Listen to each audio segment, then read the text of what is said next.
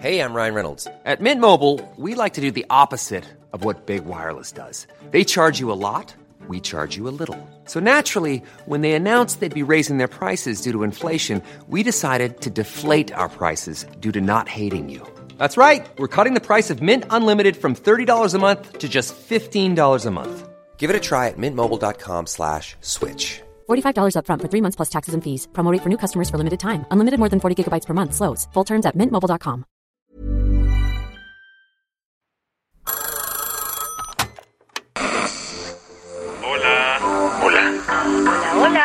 ¿Estás ahí? ¿Quieres saber lo que está pasando en tu país y en el mundo en, pocos, minutos? Te lo cuento. Te lo cuento, te lo cuento. Hoy es martes 8 de noviembre de 2022 y estas son las principales noticias del día. Te lo cuento. Claudia Sheinbaum acusó a la Fiscalía de Morelos de proteger al presunto feminicida de Ariadna Fernanda. Desde ayer te contamos que las fiscalías de la Ciudad de México y Morelos tienen versiones muy, muy distintas sobre el feminicidio de Ariadna Fernanda, quien fue localizada en una carretera de Tepoztlán poco después de haber estado con unos amigos en la colonia Condesa. Para intentar darle más luz al caso, la jefa de gobierno de la Ciudad de México, Claudia Sheinbaum, ofreció una conferencia de prensa ayer. Sin tratar de matizar las cosas, dio una declaración durísima. El fiscal general de justicia del estado de Morelos está encubriendo y tratando de tapar un feminicidio. Sheinbaum señaló que el fiscal de Morelos, Uriel Carmona, intentó proteger a Rautel N., el presunto feminicida, por los supuestos nexos de este personaje con la propia fiscalía morelense. Hace unos días, Carmona aseguró que el cuerpo de Ariadna no tenía rastros de violencia, por lo que no se podía considerar un feminicidio. En la conferencia, la jefa de gobierno aseguró que ya le pidió a la Fiscalía General de la República que investigue a la Fiscalía de Morelos por este presunto acto de encubrimiento. Además, mostró imágenes muy fuertes en las que se ve al supuesto feminicida Rautel N llevando el cuerpo de Ariadna a su camioneta. ¿Y qué ha sido de él? Rautel se entregó ante las autoridades de Nuevo León durante la madrugada del lunes, horas antes de la conferencia de Sheinbaum. Quizás por eso se atrevió a decir esto. Soy inocente de lo que se me emputa y no la maté. ¿Es por ello que vengo a afrontar la justicia? Por su parte, la novia de Rautel, Vanessa N., recibió prisión preventiva y deberá llevar su proceso en la cárcel. Ella había sido detenida el domingo en Ecatepec al ser acusada de complicidad en el crimen. Todas las inconsistencias en este caso han creado la sensación de que la impunidad pudiera ser otra vez la protagonista. Por eso, la familia de Ari y miles de mujeres más salieron a marchar ayer en la Ciudad de México para exigir justicia. Michelle Andrade, la prima de Ari, así habló durante la marcha. Que no den carpetazo como muchas mujeres y vamos a hacer el ruido que debamos de hacer. Nada macho. Ni, por Ari, ni por, ninguna, más. ¿Qué más hay? Cuatro barcos llevan semanas esperando que algún país del Mediterráneo les permita desembarcar a mil migrantes que salvaron de las aguas. Pocos lugares muestran la desigualdad de este planeta de forma tan evidente como el mar Mediterráneo, ese que divide África de Europa. Ahí, el 23 de septiembre, dos barcos de rescate de las ONGs Alarm Phone y Médicos Sin Fronteras encontraron una balsa de madera a la deriva con 23 migrantes a bordo. Inmediatamente, estos grupos de ayuda humanitaria pidieron al Centro de Coordinación de Rescates Marítimos de Malta permiso para desembarcar. Llamaron. Volvieron a llamar.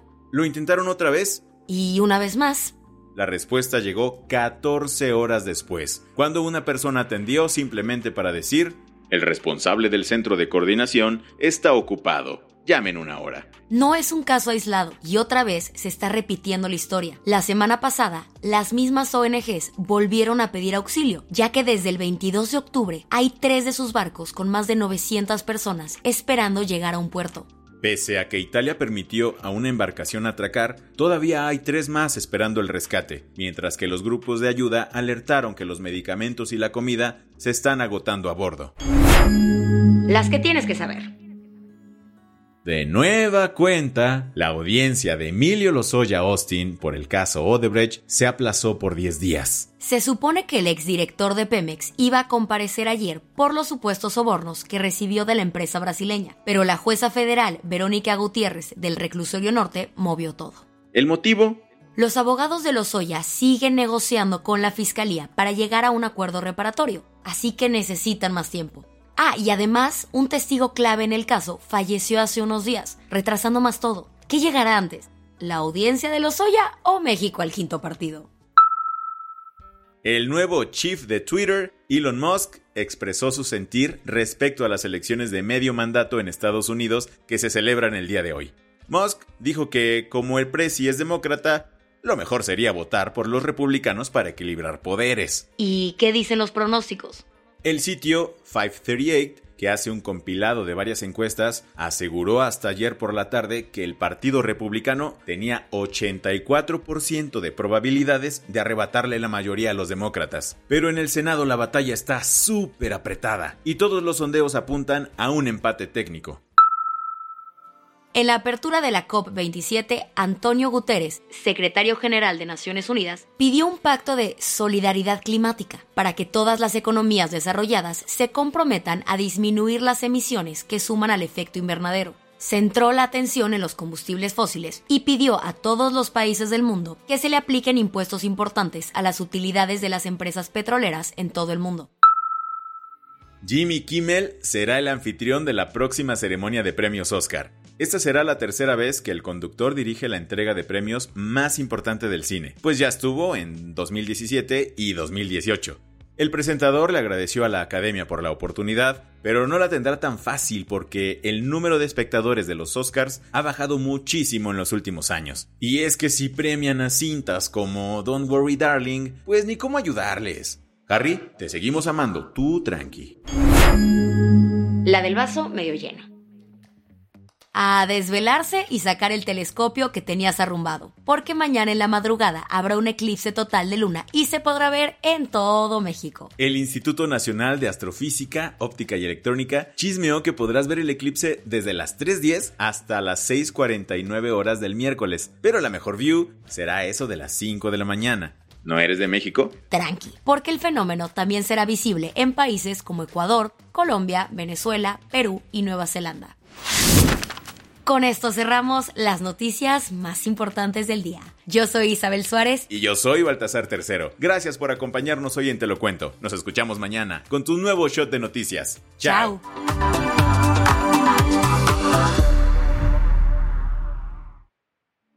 Este noticiero es una colaboración entre Te lo Cuento y Dudas Media. El guion de este episodio estuvo a cargo de Aisha Al-Yanabi y Ana Ceseña. La dirección de contenido es de Sebastián Ermenger. Francis Peña es la directora creativa y el diseño de sonido está a cargo de Alfredo Cruz. Si quieres estar al día, nos encuentras como arroba Te lo Cuento en Instagram, TikTok, Snapchat y Twitter.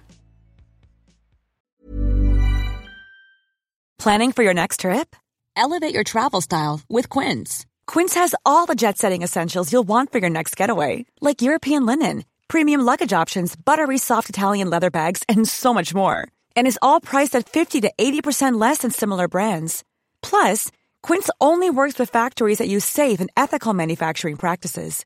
Pack your bags with high-quality essentials you'll be wearing for vacations to come with Quince. Go to quince.com slash pack for free shipping and 365-day returns.